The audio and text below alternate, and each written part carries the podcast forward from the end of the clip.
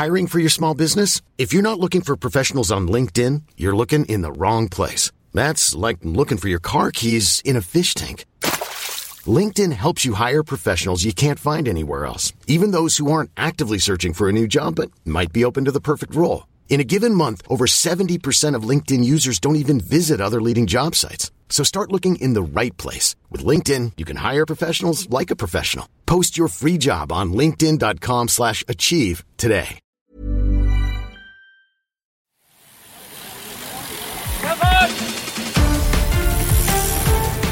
Hier ist die Kompaktkurbel unter den Podcasts. David Korsten und Tim Farin reden über 101 Dinge, die ein Rennradfahrer wissen muss und liefern dir Gesprächsstoff für deine nächste Runde.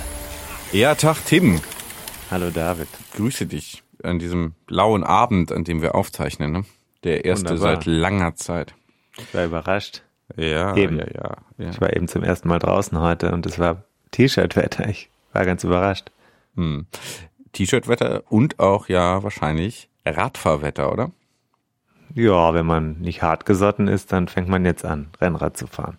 Und genau darüber sprechen wir ja hier. 101 Dinge, die ein Rennradfahrer wissen muss. Das ist das Buch, was du letztes Jahr geschrieben hast, beziehungsweise vorletztes Jahr geschrieben hast und was dann letztes Jahr rauskam, ne? 2020. Ja, du weißt es ja auch ganz gut, weil du hast ja beim Text auch ein bisschen rumgeschliffen damals, also im Herbst 2019.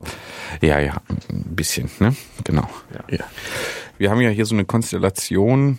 Du bist der Rennradfahrer und ich habe damit ja gar nichts zu tun. Äh, Eine an eine legendäre, die einzige Ausfahrt zusammen ähm, erinnere ich mich noch ganz gut. Nach Zündorf ging's. Es gab quakende Frösche und Würzburger Hofbräu. Ja. Und das war Richtig. mein persönliches Highlight. War das deine längste Radtour des vergangenen Jahres? Äh, ja. elf, elf Kilometer. Genau. Nee, länger bin ich pro, pro Strecke. Darf man nicht vergessen. Ja, gut. Äh, 22 dann insgesamt, wobei ich dann zurück auch ein Stück, ähm, ehrlich gesagt, mit der Bahn gefahren bin, weil es dann schon spät war, ich kein Licht am Fahrrad hatte und ja, dann auch schon zwei Bier drin und so weiter. Das wollte ich dann nicht riskieren, ne? Bleiben wir mal beim Wetter. Du hast ja schon gesagt, das ist ja jetzt für die, die nicht so hart gesotten sind, und da würde ich mich jetzt ja auch zuzählen. Ne? Das ähm, ist, glaube ich, glaubhaft, ne? nach der kurzen Anekdote auch. Wäre also jetzt eine gute Zeit für so Leute wie mich auch anzufangen mit dem Rennradfahren. Absolut. Was brauche ich denn da? Erstmal brauchst du nur ein Rennrad. Das Mhm. hast du letztes Jahr auch gesehen. Corona hat ja die Menschen noch mehr auf die Straße getrieben, raus so in die, ins Umland unserer Städte. Mhm. Und da hast du gesehen, dass ganz viele Leute äh, einfach auf dem Rad gesessen haben und wieder Spaß an dieser Bewegung hatten. Das ist ja super schön zu sehen. Und das ist erstmal gut. Du brauchst erstmal nur ein Rennrad. Du weißt ja genauso gut wie ich, dass jetzt ein riesiges Sternchen zu sehen wäre, wenn man das als Text vor sich hätte. Mhm. Ja, ja, ich würde würd direkt äh, Ach, fragen. stopp, ne? du brauchst noch was anderes. Du brauchst natürlich das Buch, was ich veröffentlicht habe. Um es das letzte Mal hier in dieser penetranten Form zu bewerben. Naja, wir haben ja hier noch ein paar Werbeepisoden vor uns. Genau, Rennrad, äh, nur ein Rennrad ist ja gut, ne? Das äh, muss ich mir auch erstmal leisten können, ne? Das wäre ja meine erste Frage. Was muss ich denn da eigentlich so einplanen? Äh, wahrscheinlich ein bisschen mehr als 200 Euro, oder? Ja, also ich äh, würde sagen, du musst realistischerweise so in Richtung äh, der 1000 Euro Marke gehen. Wahrscheinlich bekommst du, du bekommst ein Rad, um einzusteigen, was so zwischen 5, 6, 7, 800 Euro, bekommst du ein Fahrrad, mit dem du einigermaßen Spaß hast für eine gewisse Weile. Und dann kommt aber irgendwann der Punkt, äh, wenn du es ernst nimmst, wo du sagst, äh, ah, ich brauche doch irgendwie ein bisschen besseres Material, ein bisschen besseren Rahmen. Und dann bist du sehr schnell bei 1500 Euro und aus meiner Sicht bist du dann aber bei einem Fahrrad, mit dem du lange fahren kannst und mit dem du auch Spaß hast. Ich habe natürlich eins, was viel teurer ist. Ähm, das hatte gewisse Gründe und da bin ich auch ganz schnell in dieser Logik drin, die du als Rennradfahrer hast, weil so dieses Sternchen, was ich eben angesprochen habe, also mit einem Rennrad allein ist es natürlich nicht getan, ne? Mhm. Ja, du hast das jetzt eben so ein bisschen salopp eingeführt, ne? Also du brauchst nur ein Rad und dann geht's los. Also einen Helm brauche ich ja zumindest und ja. dann muss ich auch so enge Klamotten tragen und so, ne? Oder? Ja, das ist jetzt die Frage, ob du das musst, ob du das willst. Ich vermute, du willst erstmal nicht in einer äh, ganz engen Hose, also in einer hautengen Hose und in einem hautengen Synthetikkleid durch die Gegend fahren. Wie sieht's bei dir damit aus? Müsste man den Körper für haben, ne? Und irgendwann. muss ich mir ja erstmal erraten. Aber ne? den Leuten, die damit äh, viele Jahre, und du hast ja vielleicht schon mal gesehen, solche Gruppen, da sind ja manchmal auch Leute dabei, die jetzt nicht unbedingt Adonis-Körper haben. Mhm. Trotzdem machen die das. Warum machen die das denn bloß?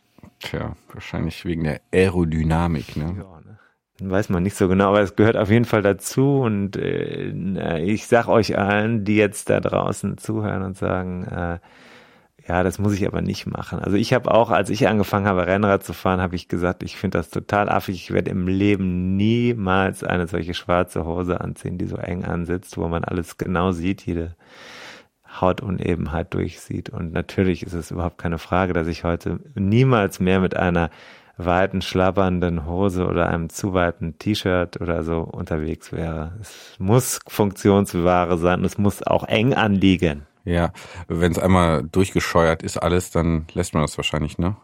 Ja, ist natürlich ein Punkt, weil diese äh, Hosen haben ja nicht umsonst ist es, ist es eng, eben um nicht zu scheuern und man hat natürlich dann Polster drin in der Hose und man hat keine zwei Schichten, man trägt auch keine Unterhose drunter, weil sonst reiben Dinge aneinander, so Hautschicht und Textilschicht. Das hat schon alles seine Gründe, ob das dann ästhetisch immer ein Hingucker ist, sei dahingestellt. Also ich würde mich auch als Gastwirt nicht freuen, wenn so eine Gruppe 60-jähriger Männer äh, in ihren Funktionskleidern da äh, sich an der, auf der Veranda äh, breit machen würde. Weiß nicht, ob ich mich darüber freuen würde, aber ich kann es auf der anderen Seite natürlich nachvollziehen. Und würde auch sagen, deswegen ja eben das Sternchen, was ich angekündigt habe, es wird nicht dabei bleiben, wenn du äh, Spaß an der Bewegung hast und am Radfahren, dann wirst du sehr schnell in eine in einen Sog hineingezogen. Hm. Sog oder auch Sucht. Ähm, also äh, das ist einmal das Material, ne, diese, dieser Sog. Ich kaufe dann halt noch die Ausrüstung dazu und die Schuhe und dann Helm und wahrscheinlich eine Sonnenbrille und sowas alles. Ne. Ja. Da kommt ja dann schon einiges zusammen, auch an Kosten. Ich nehme ja. an, dass da die äh, Marken, der Markenfetischismus ja auch keine Grenzen kennt. Ne? Das ist ja wahrscheinlich, äh, werde ich schief angeguckt, wenn ich da mit so einer Radklamotte von dem aus dem Discounter ankomme. Ja, das ist also es geht, es geht. Es gibt äh, gewisse Gruppen, die sich äh, distinguieren. Mhm. Ähm, es ist nicht so, dass du, wenn du in einer Gruppe unterwegs bist, äh, wenn du jetzt da No-Name-Kleidung trägst, äh, schief angeguckt wirst. Es gibt, glaube ich, eher unter den, unter den Stylern gibt's unterschiedliche Fraktionen, die sich dann wiederum beäugen. Mhm. Ich persönlich bin da völlig außen vor. Ich fahre diese Dinger, bis sie komplett kaputt sind. Mhm mir ist es auch zu teuer, aber es gibt natürlich äh, zum Beispiel Labels wie Panormal Studios oder so, da zahlt man dann für so einen Satz eine, eine Hose und ein Trikot Dinge weit über 300 Euro. Mhm. Ja, also das ist natürlich ein Lappen, Textil. Ich will das jetzt nicht schlecht reden. Ich persönlich kann nur sagen, äh, das wäre es mir nicht wert. Mhm. Okay, also das ist dieser Sog ähm, Material. Ähm, was ist mit dem Fahren selber? Ich muss ja jetzt nicht unbedingt direkt in der Gruppe fahren. Wenn ich das mal ausprobiere, dann es geht ja vielleicht auch darum, einfach mal alleine unterwegs zu sein. Gerade wenn man, weiß nicht, einen stressigen Job hat, eine äh, Familie, wo man dann vielleicht auch so eine kleine Auszeit mal sich nimmt. Da will ich ja erstmal alleine unterwegs sein. Aber ist das denn so, dass ich da relativ schnell auch in so einen Leistungsdenken komme, also so eine Sucht entwickle, wie groß ist die Suchtgefahr beim Rennradfahren? Wenn ich mich einmal draufsetze, brauche ich dann immer mehr oder kann ich auch sagen, mach, äh, ich mache das halt hier zum Spaß? Du wirst immer mehr brauchen, das äh, garantiere ich dir. Ansonsten bist du in dem falschen Sport gelandet oder das ist nicht dein Ding. Jetzt könntest du natürlich sagen, ja, oder du hast vielleicht auch Erfahrung damit, dann sagst du, stimmt doch alles gar nicht, was redet der denn da? Aber eigentlich ist die Idee des Rennradfahrens wie bei vielen Konditionssportarten, aber hier ganz extrem, dadurch, dass es natürlich eine Beschleunigung gibt, die man schnell erreicht und weite Distanzen zurückgelegt werden können, dass man sich da einfach über selber übertreffen möchte, vielleicht sogar andere übertreffen möchte, aber das ist gar nicht so wichtig. Also ich glaube, bei den, bei sehr vielen ist es dieses äh, Weiterkommen und Dinge erreichen aus der eigenen Kraft, die eigentlich unmöglich erschienen. Und mhm. ähm, das ist natürlich eine Sache, die führt, ich glaube, biochemisch zu einem äh, Ausschuss von Glückshormonen. Und das ist vielleicht auch etwas, was bei vielen Menschen, sage ich jetzt mal Stichwort Homeoffice, nicht so leicht äh, herbeizuführen ist, wo sich die Routinen jetzt auch immer wieder ähm, äh, monotoner gestalten. Hm. Und da ist das natürlich ein über die Grenze gehen in Verbindung mit Geschwindigkeit, vielleicht auch mit Risiko. Und danach möchtest du dich oder danach sehnst du dich, du möchtest mehr von haben. Und hm. dann ist es einfach ein, eine Suchtgefahr garantiert, die, die eingebaut ist. Das kann man jetzt erstmal gut oder schlecht finden. Man äh, kann ja auch nach Drogen vielleicht sogar in einem leicht positiven Maße äh, süchtig sein. Deswegen bin ich da ein bisschen vorsichtig. Aber die Gefahr steckt immer da drin, weil es immer eine sich überwinden Logik mitbringt. Aber jetzt ist das ja nicht immer nur toll, ne? Also ich setze mich ja jetzt nicht aufs Fahrrad und sofort äh, schieße mir da die Glückshormone durch den Körper. Mhm. Klar, Grenzerfahrung ist das ja, äh, verstehe ich, aber so ein bisschen masochistisch veranlagt muss ich doch schon sein. Also ich, wenn ich mal, weiß nicht, 50, 60 Kilometer mal an so einem Tag gefahren bin, einfach als, als Radtour, ne? Dann fand ich das, wenn es mal länger dann ein bisschen bergauf ging und sich dann zog, ne, da fand ich das schon nicht so richtig toll. Wenn die Oberschenkel brennen und du denkst, äh, ach, jetzt äh, ankommen und im Biergarten sitzen wäre eben auch ganz schön. Ne? In dem Moment, was hast du hinterher gedacht? Da saß ich dann im Biergarten und dachte, das ist jetzt aber auch ganz schön. Also ich, mir fiel gerade eine Situation ein, bei der ich letztes, vorletztes Jahr bei einer Veranstaltung in Frankreich völlig am Limit war und äh, an, also nicht nach Alpe d'Huez, das kennt man vielleicht, wenn man sich mal beschäftigt hat mit Sport. Die kehren nach Alpe d'Huez, die einer der wichtigsten Pässe der Tour de France oder nicht Pässe, weil es eigentlich kein Pass ist, mhm. ähm, sondern ein, nur eine Auffahrt. Berge. Äh, dort hinauf bin ich gefahren und äh, in einem fast Delirium bei Hitze, fast 35, 36 Grad oder so, überholt worden von einem Tandem, auf dem nur einer alleine saß. Mhm. Und äh, der totale Horror, also wirklich ein schlimmer Moment, äh, wo ich gesagt habe, boah, ist das hier furchtbar, aufhören, aufhören. Aber ich bin dann doch irgendwie ins Ziel gekommen und es ist völlig klar, dass es im Rückblick einer der besten Tage meines Lebens war. Hm. Man hat hinterher, wie du eben gesagt hast, ein Bier getrunken oder zwei. Und dann ging es noch ins Hotel und dann haben wir da noch zwei, drei Bier getrunken. Und im Rückblick ist es total toll, weil ich mich sowas von über die Grenze gebracht habe an dem Tag, dass ich nur sagen muss, ja, das war schon echt gut. Mhm. Und das ist genau der Punkt, um den es ja hier bei diesem Rennradfahren auch geht. Nicht umsonst habe ich das erste Kapitel wie genannt? Quäl dich, du Sau. So ist es. Das hat natürlich eine Bedeutung, weil ähm, ich habe das so ein bisschen rausgestellt. Ich, ich möchte niemanden abschrecken, aber ein, wer es nicht mit Humor nehmen kann, sich zu quälen, ist vielleicht an der falschen Stelle gelandet hier. Mhm. Also nicht für jeden. Oder könnte ich jetzt auch Rennradfahrer werden? Ich meine, so eine gewisse. Naja, ich weiß ja, dass du gerne bis in die Nacht hinein arbeitest. Gerne. Ja, gerne. Hm, weiß ich nicht.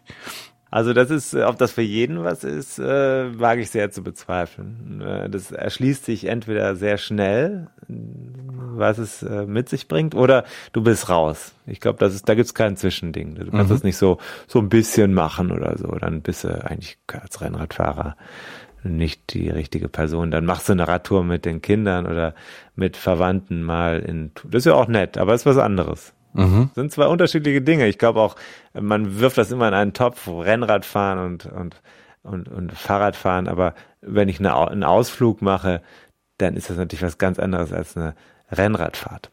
Mhm. Okay. Da geht's um die Qual. Mhm. Okay. Ähm, ja, ist das auch so das, was für dich da drin steckt? Also, du hast schon gesagt, das war einer der schönsten Tage deines Lebens, äh, wo du dachtest, so ich krepiere da gerade jetzt in den Bergen und eigentlich geht's nicht mehr weiter. Ähm, ja. ja. ist das so, ist das so dieses äh, ja. wirklich Grenzen ja. überwinden, eigene Grenzen kennenlernen und dann doch schaffen, obwohl man denkt, äh, hm, geht nicht? Ist das das, das was dich da so antreibt? mich treibt es auf jeden Fall an, denn es gibt eine, äh, eine Verrückung äh, dessen, was man selber für möglich hält. Und das geht ja nicht nur mir so. Also ich erinnere mich zum Beispiel und äh, erinnere dich auch jetzt mal an äh, Jonas Deichmann, den du ja auch kennst, ja, mhm. den Extremsportler, der alleine mit dem Fahrrad im Moment um die Welt fährt. Und der ja auch sagt, eigentlich geht es immer darum, diese diese Überwindung äh, abzuspeichern, das Positive mitzunehmen und zu verstehen, was man also kleine äh, Etappen aus den großen machen, aber auch die großen Dinge sind überwindbar, wenn man weiß, dass man es schon mal geschafft hat. Und ich selber kenne das auch. Ich weiß noch genau, wie ich mit Udo Bölz, ja, dem mhm. großer Profi in Deutschland, das war einer der äh, Helfer von Jan Ulrich, als der die Tour de France gewonnen hat als äh, Jungspund und äh, plötzlicher Star. Das war so der große Held des deutschen Radsports vor einiger Zeit. Mhm. Der gefallene Engel sozusagen. Ja, Udo Bölz war sein Helfer und mit Udo Bölz bin ich einige Jahre, nachdem er selber Star gewesen war oder sehr guter Fahrer, mal in den Vogesen unterwegs gewesen bei einem Trainingslager. Mhm. Und von Udo Bölz kommt übrigens dieses Zitat, quäl dich Sau, mhm. das hat er Jan Ulrich zugerufen. Udo Bölz hat mir aber am Einstieg in einen Berg an, in den Vogesen gesagt, Junge, was machst du denn da? Warum fährst du da mit so einem dicken Gang hoch? Mach mal, schalt mal runter, sonst kommst du da niemals oben an. Mhm. So, und dann bin ich diesen Berg gefahren das war einer der, ich glaube, ich bin vorher noch nie so einen Pass gefahren, das waren 800 Meter am Stück hoch oder so.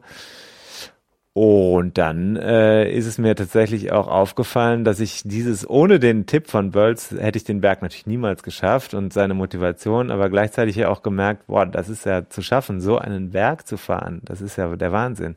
Und dann war ich kurz irgendwann danach im Jahr danach oder so mal in den Alpen. Da bin ich auch noch nie einen Pass gefahren und habe hab das gelernt, dass das geht. Das hätte ich mir vorher überhaupt niemals vorstellen können, wie das ist, so 1500 Meter am Stück bergauf zu fahren. Nicht Strecke, sondern Höhenmeter. Ja? Also 30 Kilometer bergauf oder so. Und äh, das sind natürlich Sachen, die speicherst du ab. Mhm. Und das bringt dir was für dein weiteres Leben. Deswegen ist es mein Ding, ja klar. Mhm. Dein Ding. Und dein Buch 101 Dinge, die ein Rennradfahrer wissen muss. Wir sprechen darüber auch noch in weiteren Folgen.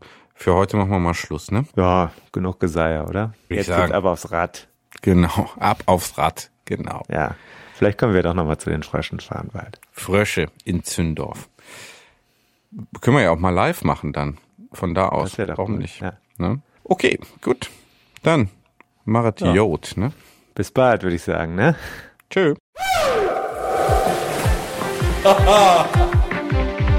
Und da sind wir schon im Ziel dieser Episode von 101 Dinge, die ein Rennradfahrer wissen muss. Die Kompaktkurbel unter den Podcasts. Hast du Lust auf mehr Wissen, mehr Anekdoten, mehr Spaß und Inspiration für deine nächste Radtour? Dann kannst du ja mal nach dem Buch schauen. Das gibt es natürlich in gedruckter Form und als E-Book vom Verlag Bruckmann.